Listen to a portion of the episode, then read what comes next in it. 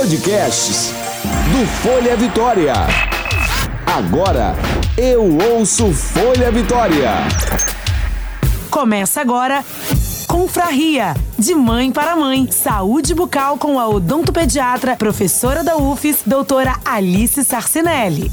Bem-vindos ao podcast Confraria Saúde Bucal de Mãe para Mãe. Sou Alice Sarcinelli, odontopediatra, professora universitária e mãe. Quero te ajudar a cuidar da saúde da sua família com praticidade e carinho. De mãe para mãe. Hoje eu quero falar com você um pouco sobre erupção dentária. São muitas as dúvidas que envolvem esse tema. Desde a idade em que seria normal uma criança ter dente ou não ter dente, qual o prazo máximo em que eu devo me preocupar ou achar normal meu filho não ter dente? É, que medicação eu posso passar para poder aliviar os sinais e sintomas? Quais os sinais e sintomas verdadeiramente são ou não ligados à erupção dentária eu posso atribuir ao dente e rompendo de um bebê ou eu devo me preocupar? Então a gente vai começar esse bate-papo hoje esclarecendo um pouco sobre esse tema e no episódio que vem a gente conversa mais um pouco. Então, sobre erupção, é assim. O bebê já nascer com algum dente na boca não é normal. E às vezes acontece, são os chamados dentes natais, quando a criança já nasce com ele, ou neonatais, quando irrompem no primeiro mês de vida da criança. Eles são perigosos porque geralmente são dentes que não têm sustentação. A gente tem que fazer uma boa avaliação e quando o médico detecta o pediatra, o neonatologista, já na maternidade, geralmente ele encaminha para a gente como odontopediatra para avaliação, porque por esse dente não ter uma boa base de fixação, a criança pode aspirar e aí tem o risco de morte, né? Então, a primeira coisa que a gente avalia em dentes natais e neonatais, caso a criança já nasça com o dente na boca, é a sua mobilidade. Depois, se o dente não tiver com nenhum risco de ser deglutido ou ser aspirado, a gente avalia se ele está atrapalhando na pega e no aleitamento. Então, às vezes dá uma lesão chamada lesão de riga fed, que é uma lesão ulcerada embaixo da língua da criança por ficar arrastando a língua naquele dente durante o aprendizado do aleitamento materno. Então a gente avalia se essa criança está com uma boa pega, se está machucando o bico do peito da mãe, se está né, mordendo, se está ganhando um peso adequado ou não. Tudo isso para avaliar o que deverá ser feito com esse dente. E quais são as opções que nós temos? A gente avalia, muitas vezes a gente pede uma radiografia para saber se esse dente ele é da série normal, ele é o dente de leite da criança, ou se ele é um dente a mais, um dente supranumerário, para tomar a decisão junto com essas outras questões que eu coloquei aqui, se a gente vai manter esse dente, se a gente vai extrair esse dente ou se a gente vai lixar, colocar uma bolinha de resina ali em cima dele para poder melhorar o aleitamento dessa criança. Então, é nesse sentido mesmo que a gente faz a avaliação dos dentes natais e neonatais. Então, a gente está falando de dentes que rompem no primeiro mês de vida. Passado esse primeiro mês, quando que é normal irromper uh, o primeiro dente do bebê?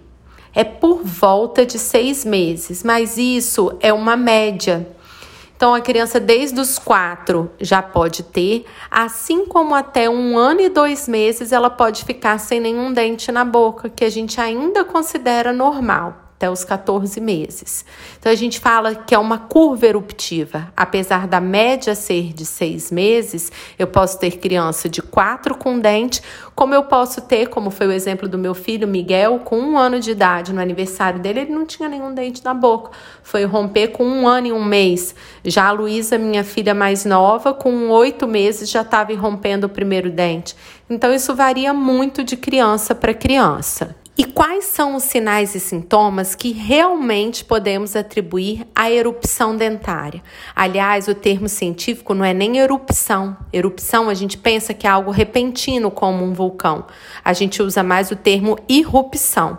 Mas como comumente as pessoas usam o termo erupção, é esse que a gente vai utilizar aqui hoje. Então, o que, que eu realmente posso atribuir como sinais e sintomas de uma erupção dentária? E rompimento de dente causa febre, causa diarreia, Causa irritabilidade, alteração de sono e de apetite. Quando eu realmente devo me preocupar? Então a gente vai para as revisões sistemáticas que estudaram todos os sinais e sintomas que realmente podem ser atribuídos ou não a uma erupção dentária. E o que, que tem de comprovação?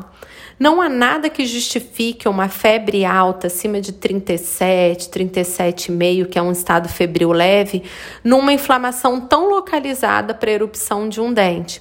Então, febre a gente não pode atribuir à erupção dentária.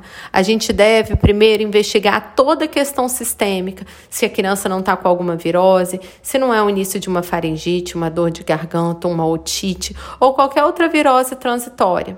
Então, antes de atribuir a dente, é bom fazer uma boa investigação, porque febre alta nunca vem de erupção dentária. Diarreia. Pode a erupção dentária causar diarreia? Às vezes, umas fezes mais amolecidas, sim. Assim como a gente, fiquei um pouco mais nervosa, fui fazer uma entrevista, fui fazer uma prova, não aumenta o volume, mas às vezes solta um pouco o intestino. Então, pela criança ficar irritada e a irritabilidade ela realmente pode ser atribuída à erupção dentária, pode levar a uma diarreia mas não um aumento de volume, de frequência exagerado. Aí a gente tem que pensar mais nas infecções gastrointestinais. A criança, pela irritabilidade, começa a levar muita coisa à boca e pode se contaminar, mas não por causa do dente em si, e sim pelo incômodo que o dente traz. Pode trazer alteração de sono, sim, pode trazer alteração de apetite. Nessa hora, a gente tem que avaliar realmente se é pela erupção dentária e entrar com os cuidados necessários durante essa erupção. Nem tudo que está disponível no mercado a gente pode utilizar para o alívio da erupção dentária. E esse vai ser o tema do nosso próximo podcast. Confraria! O que fazer para aliviar os sinais e sintomas em casos de erupção dentária em bebês? Até o nosso próximo podcast. Um abraço. Você ouviu Confraria, de mãe para mãe. Saúde bucal com a odontopediatra, professora da UFES, doutora Alice Sarcinelli.